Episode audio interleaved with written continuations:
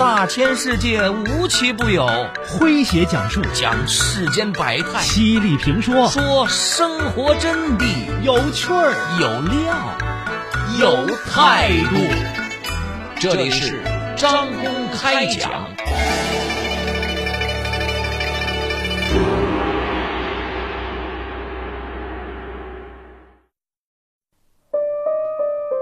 二零二一年三月二十三号的上午，不满二十九岁的姚策因病救治无效，在北京去世。他在微信朋友圈上最后的一条留言是：“我希望让每个人都意识到，真正重要的是家庭。这一切赶快过去，关起门过好自己的小日子，这才是最后完美的结局。”去年三月至今，不过短短的一年，这名青年就历经确诊肝癌，发现非父母亲生，起诉医院获赔偿，过度筹款被列入失信名单，与养父母发生房产纠纷等数件事端，而这一切都与他错换人生二十八年的疑团紧密关联。错换人生的背后，究竟是医务人员无心之失，还是姚策亲生父母有意之为？姚策走后，他留下的捐款、房产、医疗费等纠纷，又将如何解决？太多的问题不会随着姚策的去世迎刃而解，反而会愈发难理清。两个家庭、四代人的关系就此缠成了一个结。最终是由互换故事中的另一个主人公郭威和时间来解开，还是由调查和法律来剪断，还不得而知。来听今天张工为各位讲述：错换人生二十八年，但愿悲剧不再发生。作者魏东。说，让我们先来简单的捋一捋这个整个事情的来龙去脉啊。说，二零二零年的二月，疫情正肆意的时候，姚策的电商生意受阻，身体也出现了一些异样。那天，他感到了背部剧痛，整个人冷汗如雨。妻子人在外地，只得赶紧打电话请婆婆徐敏将他送进医院。经诊断。院方确认，姚策患上的是肝癌晚期，如果不积极治疗，也许只有三个月的生命。不幸的消息顿时击垮了这个原本平和的家。母亲徐敏心痛欲裂，决定割肝救子，但一验血发现血型不对。徐敏和丈夫都是 A 型血。怎么可能生出一个 AB 型血的孩子？经过 DNA 的检测，一个更为不幸的消息来了：姚策和徐敏不存在生物学上母子关系。这个消息可是晴天霹雳，把徐敏打击的失魂落魄。含辛茹苦二十八年带大的孩子，竟然不是自己亲生的。那他真正的孩子又在哪儿？带着巨大的震惊和悲痛，徐敏来到了事件发生的起点——河南大学淮河医院。他当年生产的地方。经过一番排除和检测，一个叫郭威的年轻人进入了徐敏的视线。很快，检测结果也证明。郭威确实是徐敏在二十八年前生的孩子，而身患肝癌的姚策正是郭威现在的母亲杜新芝所生。两个人在同一家医院出生，时间相隔一天。二零二零年的四月三十号，亲情错位二十八年的两家人拖家带口的见了面了。姚策和郭威两个人在媒体的聚光灯下互相拥抱安慰。镜头前，姚策尽管脸上毫无血色，但精神不错，大方的对记者表达心情，称与郭威哥哥能够彼此理解，打心底里开心与对方见面。郭威则对着姚策和镜头连声应和，爽朗中带着几分腼腆。那时的他们有被命运捉弄的怨恨，但也有劫后重逢的欣喜。姚策和郭威以兄弟相称，感叹世界上能够感同身受的只有你，因为命运相连。这里的每一个人都表达的豁达宽容。两家人最初的交往流动着体谅和温情，这也让不少关注此事的人倍感感动啊！有网友感叹说：“这两个家庭都太朴实善良了，没有一点戾气和自私的算计，并且。”两家人决定一起状告医院，争取赔偿，给姚策治病。原本故事到这里应该有一个圆满的结局了。那么，我们说事情它到底是个怎么样子呢？短短几个月以后，事态开始急转直下。徐敏。此时身份是姚策的养母，已经请了律师打官司。但在一次网络直播中，律师提到，错换人生二十八年可以改为偷换人生二十八年。一时间，这个消息让人们大为震惊啊！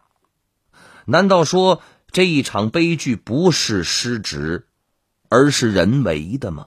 真的是有人故意将两两个孩子调了包了吗？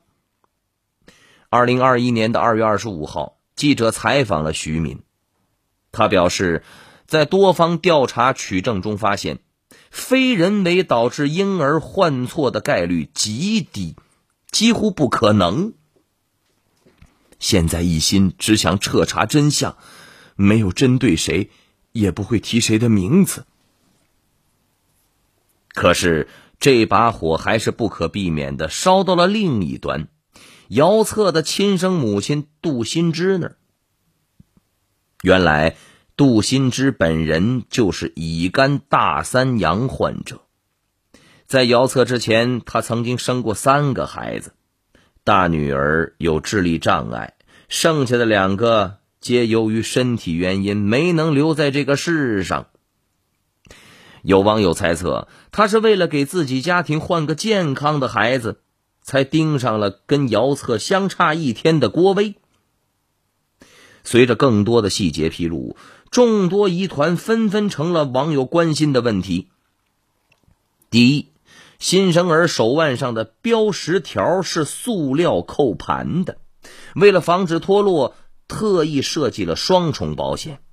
也就是说，必须使用剪子才能够剪掉，而且他们又穿上了各家准备的衣服，很难弄错。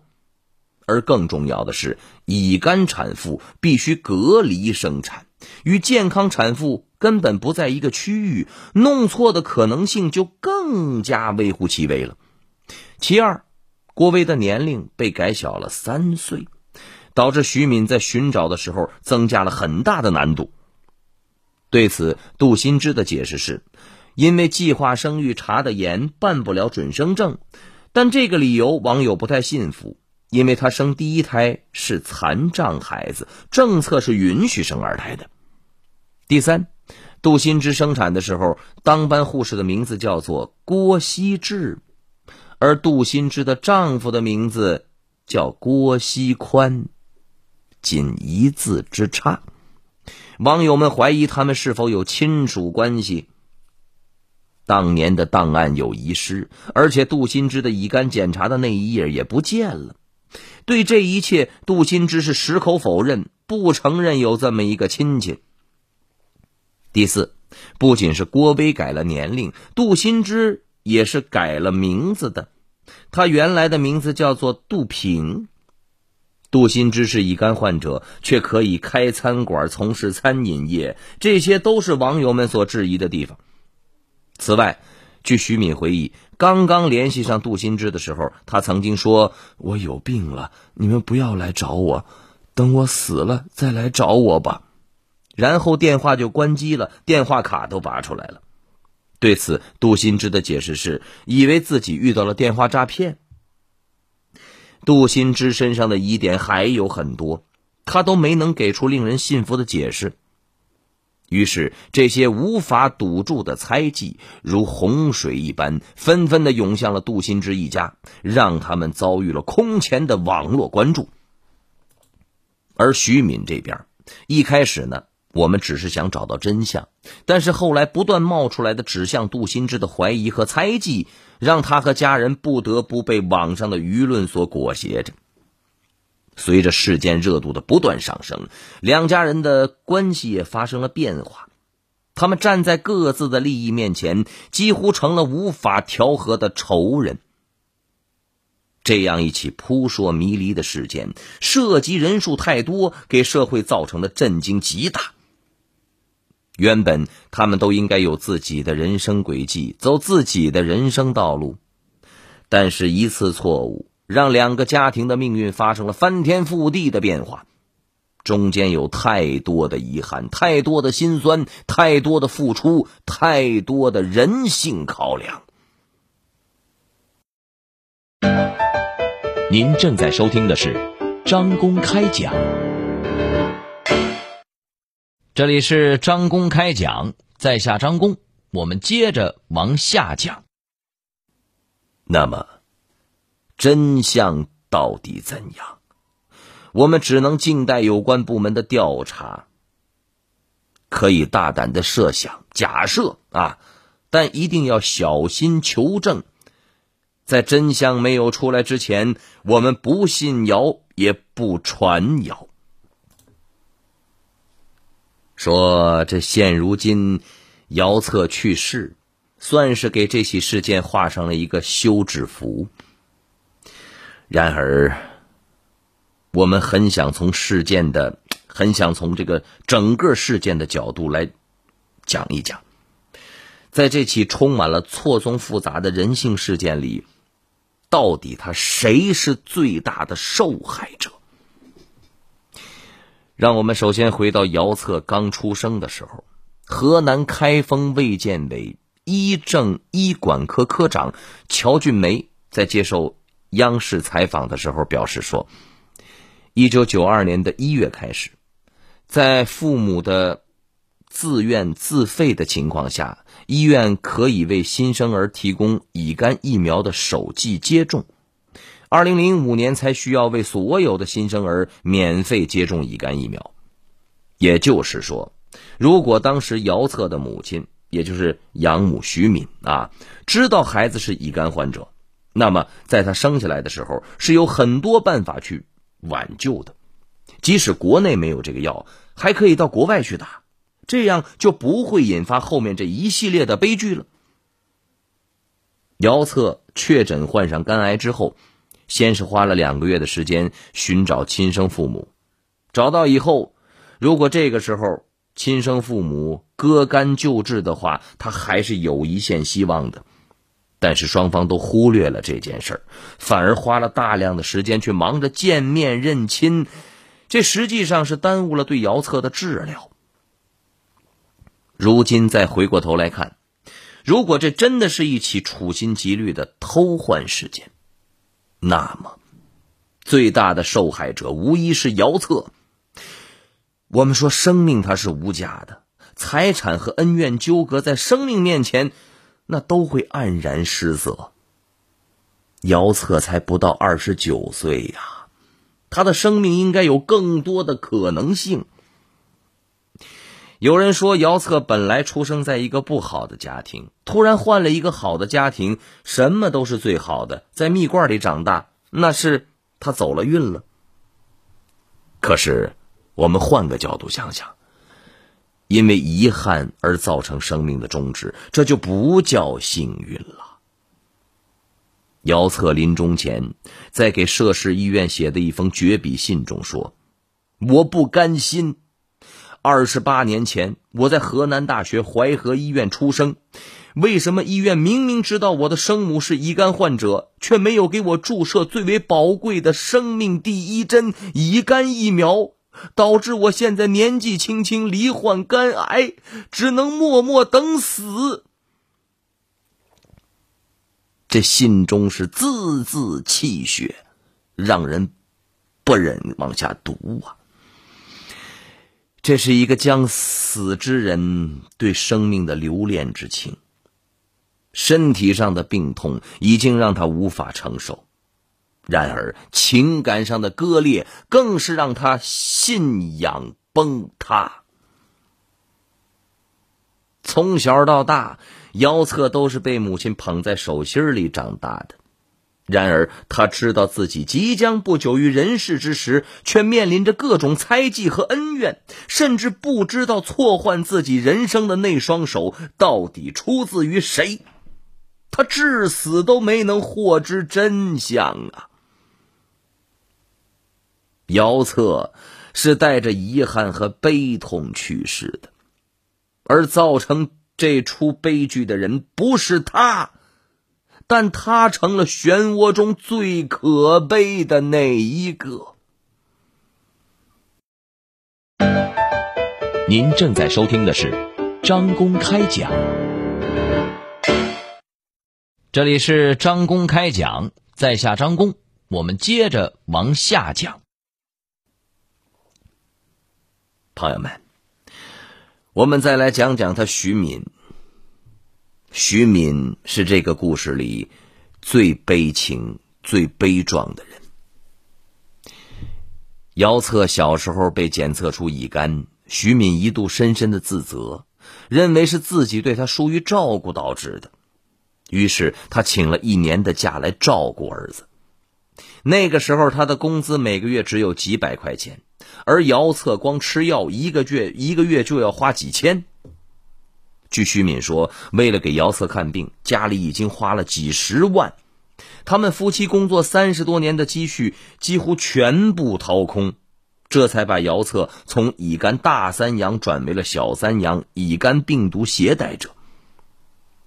他说：“能和正常的孩子一样求学、工作、结婚、生健康的宝宝。”徐敏在自己的社交账号上分享过姚策的成长经历：送他上最好的小学、初中，花高价择校费送到重点班，寒暑假送去清华、北大夏令营，从小培养他阅读，家里一面墙的两个大书柜里面都是给他买的各种书籍。让他早早的用上了高档智能手机、平板电脑。而当徐敏得知，这个养了二十八年的孩子不仅不是他的，还罹患重病，很快就要不久于人世的时候，这母亲心里是啥样？像是起了一场不见血的杀戮啊！病魔折磨着姚策的身，更加折磨着徐敏的心呐。而对于亲生儿子郭威，徐明更是愧疚自责的。他的生活境况并不好，而今相认，他又远在千里之外，自己却不能为他出一把力，弥补他的人生缺陷。这位善良伟大的母亲，在这场扭曲错乱的悲剧中，被拉扯的面目全非呀！三月二十三号，姚策因医治无效，不幸离世。得知消息后的徐敏悲伤过度，卧床不起。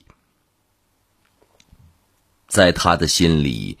姚策依然还是他的孩子，不管曾经发生过什么，这二十八年的情无法忘怀，无法改变。徐敏说：“他已经是家破人亡了，辛苦了大半辈子。”徐敏原本想着，到老喽可以。含饴弄孙，颐养天年喽。没想到竟是人生毁灭的结局。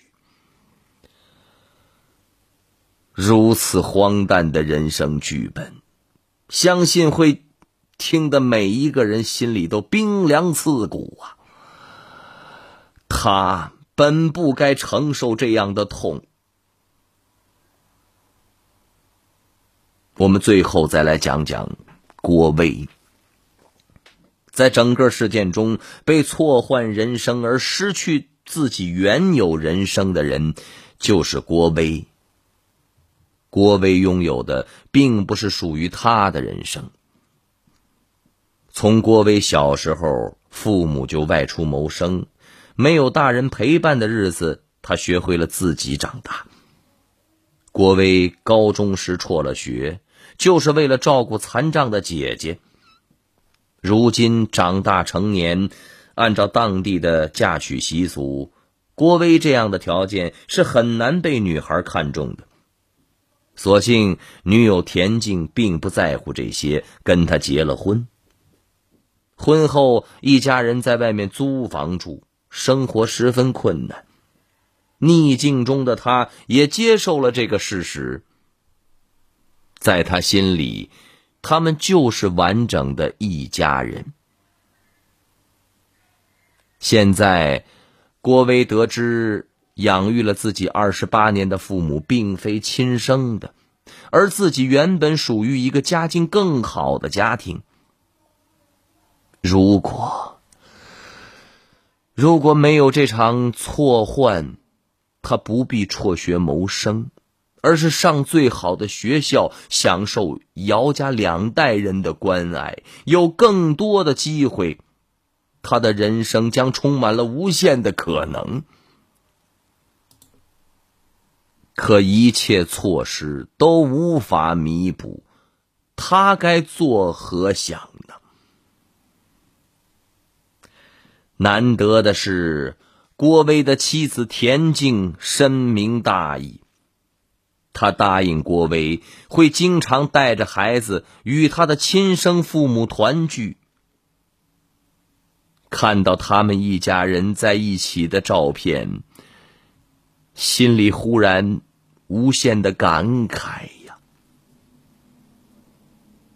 这个世界上，能量是守恒的，你不应得到的，总有一天会被收走。你失去的，也总有一天会以另一种方式来偿还。朋友们，我们说公道自在人心，相信不远的将来一定能查明真相，也希望水落石出的那一天，真相。能抚平每个人内心的伤痛，让这错位的人生能够重新回到正轨。愿此后再也没有这样的悲剧发生。记录大千世界，刻画众生百相，演绎世间故事。诠释冷暖人生，品百家情，道天下事儿。这里是张公开讲，咱明儿个接着讲。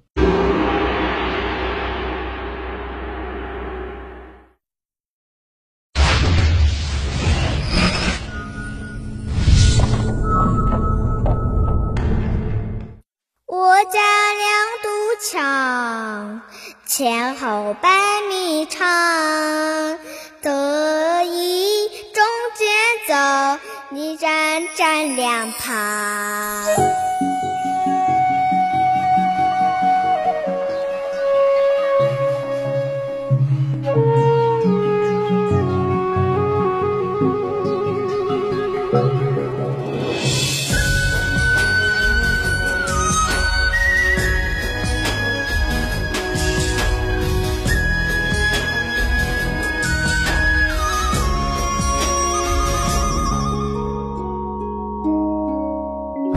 家两堵墙，前后百米长，得意中间走，礼让站两旁。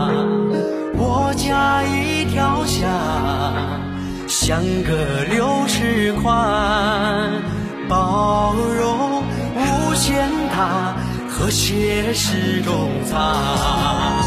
一支出来，只为家，让